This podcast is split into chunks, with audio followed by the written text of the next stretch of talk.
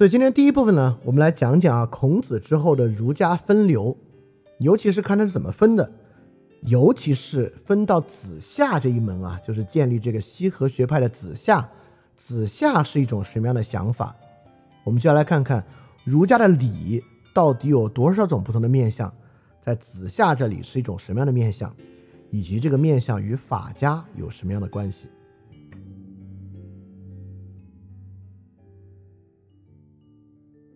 在孔子去世之后啊，从孟子的描述之上，儒家先是分了两门。在《孟子滕文公上篇》有这样的记述，这个记述我就直接说白话了啊，就说孔子死后啊，门人啊为他治丧三年，三年之后呢，大家都来来拜孔子的大弟子子贡，大家失声痛哭，然后各自分开。子贡呢再为老师守丧三年，那其他人什么样呢？其他人啊，就开始分为两派：子夏、子张、子游，以有若，就是以这个孔子的弟子有子当做圣人，就像以前请教孔子一样，请教他，并认为他呢比曾子要强。曾参呢，就是说，怎么可能呢？孔子啊，就像大江大河一样，我们跟孔子不可同日而语。那么在这个论述之中啊，子张、子夏、子游以游子为圣贤，把他跟曾子比，而曾子的回应可见啊，当时除子贡之外，最开始影响和分化的就是游子与曾子两派。而游子与曾子啊，确实这两位也是在《论语》之中提及数量很多，而且提到他们的时候以子来做敬称的。当然。《论语》之中也有其他人啊，称为子，但是凡提到皆称为子的，应该是有子、曾子。其他人呢，有时候以名字相称，比如说提到子贡啊、子路啊、子夏啊，都是子贡、子路、子夏。但有子和曾子，凡提到他们就提有子、曾子，可见他们地位之高，也可见很可能最开始编纂《论语》的时候，就是有子的弟子与曾子的弟子主要在编纂。所以说呢。才会把他们用这样的高的尊称来称呼，可见啊，孔子刚刚去世之后，他们二位可能是最开始的孔门分化。那我们就来看看啊，游子与曾子既然是分化，他们各自有什么不一样？他们关心些什么不一样的问题？他们的直接对应啊，在《礼记·谈公篇下》其实有一个，在这里面呢，是曾子说啊。晏子就是我们知道晏子使楚那个晏子啊，他说晏子可真是知礼啊，他恭敬有余。游子就说晏子怎么知知礼呢？晏子啊，他一个狐裘穿了三十年，他去参加这个丧礼啊，就派遣一辆车去，盗墓的地方呢就回来了，就不合礼法。为什么不合礼法呢？因为如果国君去的话呢，必须遣七辆车。晏子是大夫，大夫去呢应该派遣五辆车，但他却只派遣一辆车，他怎么会知礼呢？曾子就说啊：“国无道，君子耻盈礼；国奢则视之以俭，国俭则视之以礼。”曾子就说：“你不能看他跟这个教条一不一样。如果一个国家无道的话，你的礼数太齐全，是应该耻辱的。”如果国家太奢侈呢，你就应该简朴一点；国家简朴，国家太简朴呢，你才应该做全礼数。在这个对应之中啊，这个游子啊显得有点迂腐，特别教条。但就因为《礼记·谈公篇》很多时候是曾子和曾子门生所作，我们之前讲过啊，《礼记》这部分大量记述了各种各样曾子的言论，所以在这里面呢，这个游子啊显得特别迂腐，水平不高。啊，也能看出啊，这个曾子跟游子可能真是不太对付，所以说我们还是回到《论语》之中看，《论语》之中记录的游子和曾子，他们各有什么样不同的关切。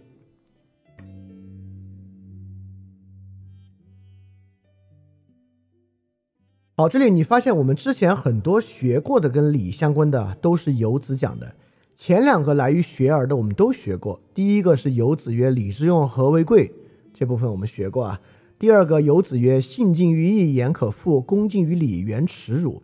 因其不呃，因不失其亲，亦可宗也。”这两句呢，我们在之前讲《论语》的时候都讲过，我们就不多说。反正这两句都在讲啊，礼是如何起作用的。第三句《论语》中讲游子啊，也在说，为人也孝悌而好犯上者鲜矣，不好犯上而好作乱者谓之有也。也就是说，如果人啊是一个孝悌之人，就他能够尽到孝悌的义务，但还要作乱犯上的是没见过这样的人了。一个人如果不要作乱犯上，呃，如果不不不冲撞忤逆他的。上级上，不管是他的父还是他的君，而好在贫瘠中作乱的也没有，所以游子这句话还是在说孝悌这样的礼在政治秩序中构成的关系。因此他说：“君子务本，本立道生，孝悌是人之本。”包括第四句啊，说的是什么呢？说的是鲁哀公就找游子说啊，这个现在遭遇了饥荒，国家很困难，咋办啊？游子说。为什么你不去实行撤法呢？所谓撤法，就是抽十分之一的田税。哀公就给他说啊，现在我抽的是十分之二，我都不够，我怎么能去实行抽十分之一的撤法呢？游子就给他说啊，如果百姓的用度是够的，你就不会不够；如果百姓的用度不够，你又怎么可能够呢？所以游子还是在说，如果你在这个时候严格的遵守策法，以礼的方式去做。实际上呢，你其实是藏富于民，不消多久啊，你自己也能够收到足够的税赋。所以游子这四句啊，其实它的主题非常非常的接近。游子关心的就是礼的政治功能，就是遵守礼到底在政治秩序的构成之中有什么样的作用。这四句话都在讲这个事情。好，这个当然也是我们之前讲到儒家说礼，礼非常重要的一个功能和面相。那我们来看看曾子他关心的到底是什么样的内容。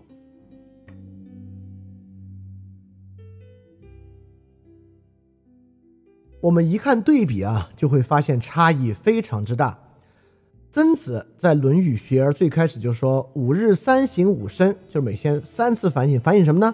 为人谋而不忠乎？与朋友交而不信乎？传不习乎？就是我与人做事啊，是不是对其忠诚？我与朋友交往啊，是不是严守信用？我学习东西是不是要去实时实践？每天都要反省这三件事儿。你看，就是没有在讲礼的政治功能。当然，曾子也有讲礼的政治功能的。我们之前学过的“慎终追远，明德归厚”，这是曾子说的。但曾子很多别的都不是，比如说啊，《论语泰伯篇》就说什么呢？说啊，我还是直接说白话文啊。曾子得了重病，把学生召集起来，招门弟子。而且从这句话其实也能看到，曾子很可能在孔子过世之后啊，是这个门派是一门之主，所以才有招门弟子这回事儿。曾子得了重病，把学生召集起来，说：“你们看我的脚，你们看我的手。”看他们有没有受伤，我一生谨慎小心翼翼啊，就像站在深渊之旁踩到薄冰之上，就如履薄冰，就从这儿来的。现在我要死了，从今以后我的身体不会再受伤了。这里说的呢是君子谨慎的美德。那么下一句啊，还是说曾子得了重病，孟敬子前来探问，这个孟敬子。是这个孟孙氏的这个家臣啊，家主应该是。曾子给他说啊，鸟要死的时候呢，叫声很悲哀；人要死的时候呢，说话很善良。就人之将死，其言也善，来自于这个地方。曾子继续说，君子啊，最关心三个事儿了。第一，他的表情是不是够好，可以不让自己粗暴粗暴无礼；他的脸色是不是足够正气，可以得到信任。他的言谈是不是足够优雅，可以避免庸俗荒谬？礼仪方面的事情有没有人负责关心这些问题？好，下一句啊，这个曾子这些话都是脍炙人口。下一句就是“事不可以不弘毅”这句。曾子说，有志向的人啊，不能不培养自己坚强的意志，因为责任重大，路途遥远，任重而道远也是这里吧？所以说，如果啊要把人作为自己的己任，这个责任太重大了。为这个东西奋斗终身，路途难道不遥远吗？最后，你看曾子也说啊：“君子以文会友，以友辅仁。”啊，这个也是在说这个君子跟朋友交流的状态。所以很明显啊，我们之前说游子关心的是政治，就是礼啊，在政治秩序中实现中的功能。曾子关心的完全不是，曾子关心的是君子的姿态。这里面很多时候，曾子讲的都是君子是关心什么问题，他以什么样的姿态处事，等等等等的问题啊。所以可见，子夏、子张、子游为什么以游子为圣贤呢？就是他们三个啊，都不像曾子这样看重君子的姿态，而更关心儒家的公共性。我们完全可以说啊，曾子更关心儒家比较内向化的一些特征。关心君子的气度、君子的姿态这样的特征，而游子关心的是儒家的公共问题这一面。实际上，我相信很多人知道儒家啊，肯定听说过曾子，但未必听说过游子。虽然啊，根据孟子的记述，在孔子过世的时候，看起来游子的势力啊是比曾子的势力要大，但到这个宋朝程朱理学的部分啊，却。恰恰非常的关心曾子，就是因为当时啊，儒家一个非常重要的一个挑战啊，就是对于佛教和佛家对于中国历史的影响。所以佛家呢是一个非常内向化、关注个人姿态、个人心境的一个思想体系。所以说，在程朱理学吸收啊，如何从儒家中找到类似主题的要素。因此，在程朱理学之中，有大量曾子、曾参的内容，成为重要的思想资源。因此，到今天，其实曾子比游子呢要影响力更大一些。好，所以说从这两位对比啊，我们就能看出，孔子的门生确实关注点非常非常不同，他们各自有各自的关切。那么之后呢，在《论语》中也有呃，在那个孔子。弟子的传记中也有论述啊，很多人去向游子请教问题，游子其实未必都回答得出来。因此，在游子、曾子之后，孔子的门生啊再度分化。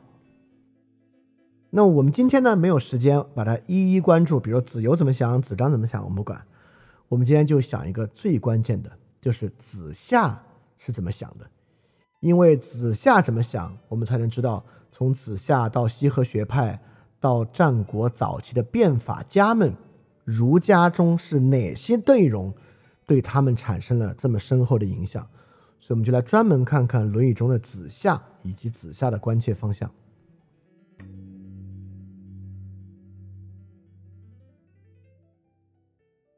那子夏有一个很大的特征，子夏在《论语》里面是有一句对他孔子对他很不利的一个评价的。孔子谓子夏曰：“汝为君子如，吾为小人如。”来自于《论语雍也。孔子啊，就给子夏说啊：“你当如啊，要当一个君子如，不要当小人如。”什么是小人如啊？这地方就是我们要去理解一个很重要的方向了。首先啊，《论语》中子夏的语录非常非常多，是孔子相对靠后的门人之中，记述言行最多的一位。当然比不上孔子早期的学生，像颜回、子贡、子路，但后期门生之中，子夏的话记述最多，可见子夏在孔子死后，在整个战国时期，就春秋末战国初期，其实影响是非常非常大的。那我们这里就关注关注啊，什么叫做“汝为君子如，无为小人如”？有些什么其他的话可以与它形成对应？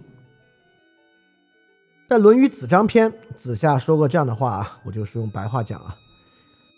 小的记忆也肯定有非常可取之处，但是啊，如果人要做大事儿，就用不上这些小的记忆了。所以说，君子呢不搞这些小的记忆。好，这一点啊，跟孔子的想法非常不同。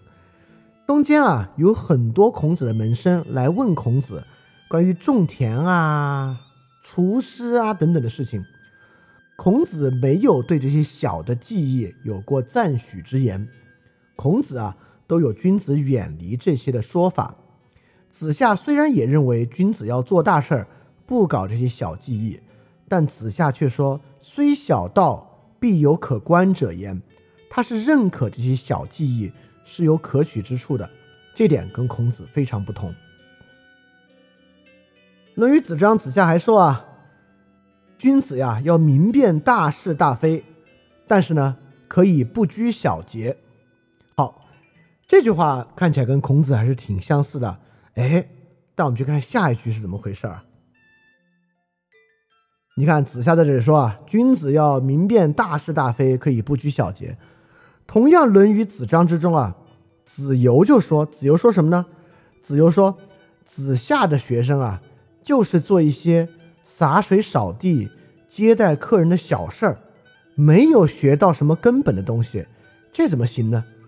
子夏听到之后啊，就说：“子游说错了，君子之道要有先后教授之分，就像草木之间也有区别。”怎么能够随意歪曲我的想法呢？有始有终的教育学生，就要从这些地方开始做到。这样的教育，恐怕只有圣人可以做到吧。所以说，虽然子夏之前说啊，要明辨大是大非，可以不拘小节，但子夏教学生呢，却是从这些洒水、扫地、接待客人这些小事儿之上开始教起来的。之前我们讲过的一个部分啊，也讲过子夏的一句话，就是这个“巧笑倩兮，美目盼兮，会事后素”这一句。就“会事后素”这里啊，是子夏启发孔子说：“礼后乎？”就是礼啊，是日常事务之后的能够显现出来的。就那些重要的礼节，需要靠日常生活作为基础。孔子说啊，启发我的人是。子夏，包括子夏也说啊，小人之过也必闻，就小人啊肯定会闻过是非。从这句话我们就会发现啊，跟子夏有关的很多话是大小之变，小处大处的区别，小处大处的不同对待方式，子夏是很看重的。从这几句啊，我们就知道。子夏其实特别知道君子之德与小人之德的区别，大德与小德的区别。子夏花了很大的功夫在分辨这些东西。但孔子给他说啊：“汝为君子如，吾为小人如。”很有可能就是在告诉子夏，你不要花那么多功夫去关注大小之变。君子与小人的区别，你多关心关心什么是君子，可能比你多关心什么是小人这件事儿，恐怕要重要吧。好，刚才我们说的是子夏一个关切啊，子夏比起其他门生如此关切这个大小之变，君子与小人的区别。那我们看看，在这个基础之上，子夏的问题意识是什么样的？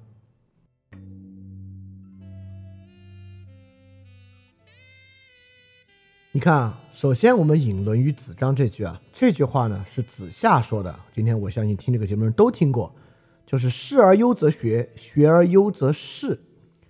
所以啊，不像游子关注礼对于政治秩序产生的实际影响，子夏是认为啊，好的儒家就是要去做官的。子夏明确提出了做官这么一个愿景。在做官的条件之下，子夏说一什么别的话呢？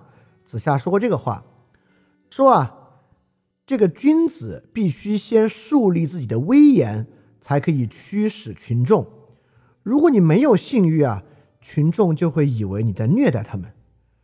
下属啊，必须树立了自己对于这个君子的，呃，就是对于自己这个领袖的信任，才可以向其进谏。如果没有得到领袖的信任啊，就会以为你在诽谤他。这句话呢，子夏在说什么呢？子夏在说人与人之间互相驱使的基础条件。但是这里的基础条件啊，却跟孔子所主张的比较不一样。虽然说啊，跟孔子一样，都在强调这个威信、信的问题，但这个信而劳其民，信而后见，以为利，以为谤。尤其是啊，未信则以为利己也。这里不由得让大家在想啊，子夏劳其民到底要劳到什么地步，会让人们以为他利己，就是严厉的厉，就是周厉王的这个厉，会让人是利。尤其是啊，这种人与人之间这种如履薄冰的态度，实际上这句话本身就很法家，这有点像韩非子在《睡难》之中的一些主张了。再看一句啊。子夏呢，曾经做过吕父氏的这个市长啊，也就是说他是真的当过官的，他就来向孔子问政，就该怎么去治理呢？孔子说啊，不要贪求速度，不要贪图小利，追求速度达不到目的，贪图小利也做不成大事，欲速则不达，就是来自于这一句话。我们也知道孔子因材施教，孔子告诉他欲速不达，见小利大事不成，可见。子夏就是求速、求小利的这么一个人，而子夏作为孔子的学生，他怎么会去求小利呢？绝对不是因为他自己喜欢贪图小利。无欲速、无见小利，是说子夏认为驱使人民就应该使用小利。包括下一句啊，是非常著名的“君子三变”，也是子夏说的。君子呢？要变化三次，你看到他的时候啊，他超级严厉；但你接触之后呢，感觉他很温和；但听他说话呢，他又非常的严厉严酷。所以子夏就主张啊，这个人与他人接触的时候啊是有变化的，你的外部状态非常的严厉，待人很温和，但话语本身可并不春风细雨，是很严厉的。这个呢，很明显就是一种术。从这点之上，我们也可以看子夏对于一以贯之和真诚，实际上并不是特别在意，而更在意待人之术。好，我们再看啊，樊迟，再看一句啊，樊迟问孔子啊，什么是仁啊？孔子就说，呃，爱人就是仁。樊迟又问孔子说，那什么是知呢？孔子就说啊，就是对人之知。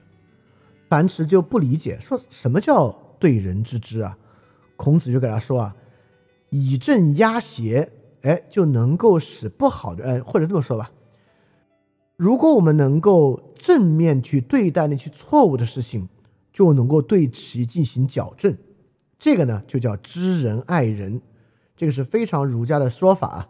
但樊迟就退下了，就见子夏，他就把这句话说给子夏听啊。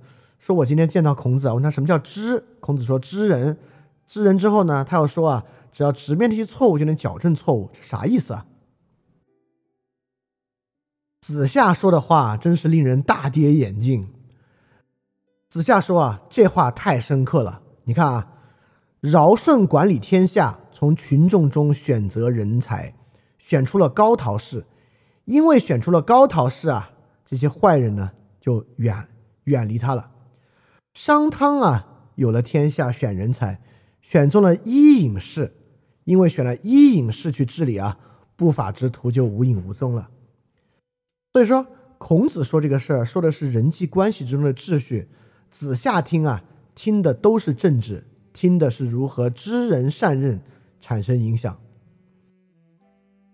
可见，第一，子夏有非常强烈的从政欲望，事而优则学，学而优则仕。而且子夏非常关心如何驾驭人，在如何驾驭人之中，不管是小利，还是君子三变，还是信而劳其民，信而后见，子夏要驾驭的，或者子夏要共事的，子夏要对待的，都不是君子，而是非君子。包括子夏说能使王者直，子夏想的王者啊，都是高陶伊尹。去用政治对待的对象，所以可见子夏有小大之变，对小大差异、君子小人差异非常敏感。之后，子夏脑子里想的更多的是如何驾驭小人、对待小人这样的问题。所以在这里啊，我们就更明白孔子说什么叫“汝为君子如，吾为小人如”的意思了。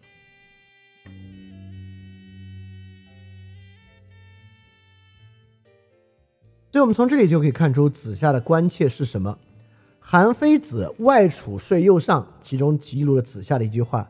子夏说：“我们知道子夏是研究春秋的大家，春秋公羊学和春秋谷梁学都是子夏的学生，可见子夏是多么多么的关心政治这回事儿啊。”子夏说什么呢？子夏说啊，春秋里面记载的这个君杀臣、子杀父太多了，但这个啊不是一天之内发生的，而是逐渐积累起来的。所以这个坏人啊，就是他越长时间就越坏。越长时间就积累的越多，所以说啊，今天田氏代齐，田常之为乱，也是这么逐渐积累起来的。所以说，如果真的能够好好治理的人啊，绝对不会姑息养奸。意思是说，子夏在这里讲，通过《春秋》这本书，我们能学到什么道理呢？去学到不要姑息养奸。你要看到什么坏人啊，你现在就最好早日剿灭他。所以说，如果我们之前我们之前饭店在很多节目里说过一句话，就所谓善上智慧，恶上天真。那如果什么是子夏呢？就是恶上智慧之子夏。子夏是一个大有恶上智慧之人，而我认为这个呢，就是所谓的小人儒。孔子说：“汝为君子如，吾为小人如。”可见君子如呢，更多的是善上智慧。他思现他这种人更多思考人是怎么好法。人怎么能好？而小人如思考的更多就是人怎么个坏法，人如何之坏？诚然，在《论语》之中，连孔子自己也做过很多君子小人的分辨，等等等等的。但总的来说，孔子都更在意什么是君子，君子是什么样，怎怎么样才能够成为一个君子？像曾子考虑那些问题一样。就在这个层面之上啊，实际上子夏本身呢也。在孔子诸弟子之中，他的不宽容是比较多的。其中，子夏与子张有一个对比啊，就是子夏的门人去问子张说怎么跟人交往，子张就问他们说：“子夏怎么跟你们说的？”这人说：“子夏说啊，可者与之，其不可者拒之。就怎么跟人交往呢？就能跟他交往的就好好跟他交往，如果你就交往不了啊，你就拒绝他，别跟他来往。”子张就说：“那怎么能这样呢？”子张就认为什么人啊都要想办法看能不能与其交往，可见子夏对这些问题，对于所谓啊他所认为小人耐心，子夏也是非常非常少的。可见子夏的关注和子夏的方式是什么啊？子夏呢是一个很关注通过善恶分辨来驾驭小人、御民治乱的这么一个人。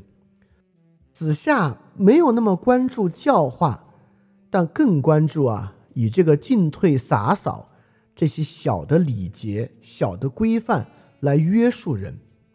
子夏认为啊，要先从对他们进行约束开始。所以我甚至可以说，这个子夏，我们可以说，子夏很可能是这个儒家性恶论的一个源头开端。其实，虽然荀子啊在他的作品里面说对子夏是有批判的，但很多地方他跟子夏的想法其实很像啊。荀子跟子夏都非常重视外在规范、外在限制对于人起的作用，而且他们俩啊都非常在意这个儒家如何实际的参与治国，以及啊以这个治乱作为最终的归宿。所以，虽然说荀子批判子夏，但荀子跟子夏确实有很大的相似之处。所以我才说啊，子夏很可能是儒家性恶论的一个，或者说他虽然子夏没有直接提出性恶论啊，但子夏的思想与荀子的性恶论之间是有很多相似之处的。所以就像子贡问孔子说啊，子张跟子夏谁更能干呢？孔子说啊，子张做事儿总是过头，但子夏做事啊总是会差点火候。所以子贡就是说。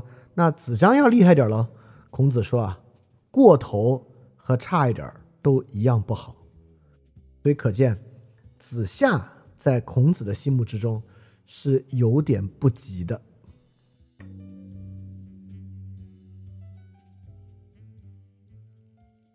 所以我们能看出啊，子夏心目中的君子是一个什么样的人了。在子夏的心目中啊，一个君子就是一位威严有权、取信于君、取信于民，因而可以对他们执行驱使、知人善用、知小人而善治、经世治乱这么一个人。这是子夏心目中的君子。所以这个君子呢，就要树立威严，就要分辨好坏，还要了解恶之为恶，并且对其建立约束。这个呢？是子夏心目中的君子，而听到这里啊，你应该大概已经发现他与后来法家在哪些方面拥有相似之处，以及他与战国初年的变法有什么样的相似之处了。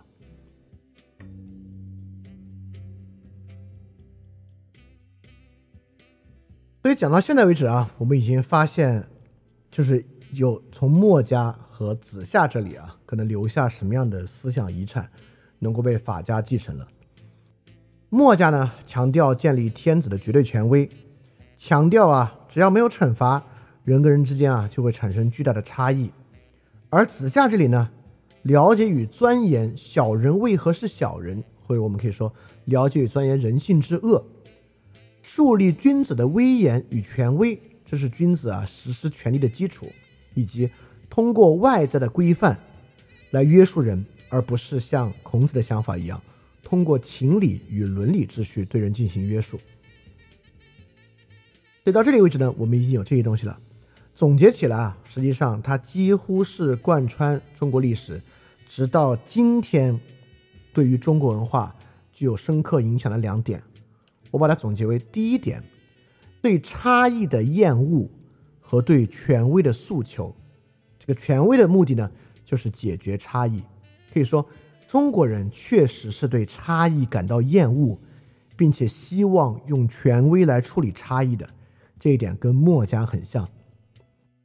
第二点，对于恶的钻研和限制恶的强烈冲动，就是对于恶这个事情缺乏这个容忍和缺乏宽容，以及非常在意恶的知识，对恶本身的钻研和希望强烈去马上限制恶的这种冲动。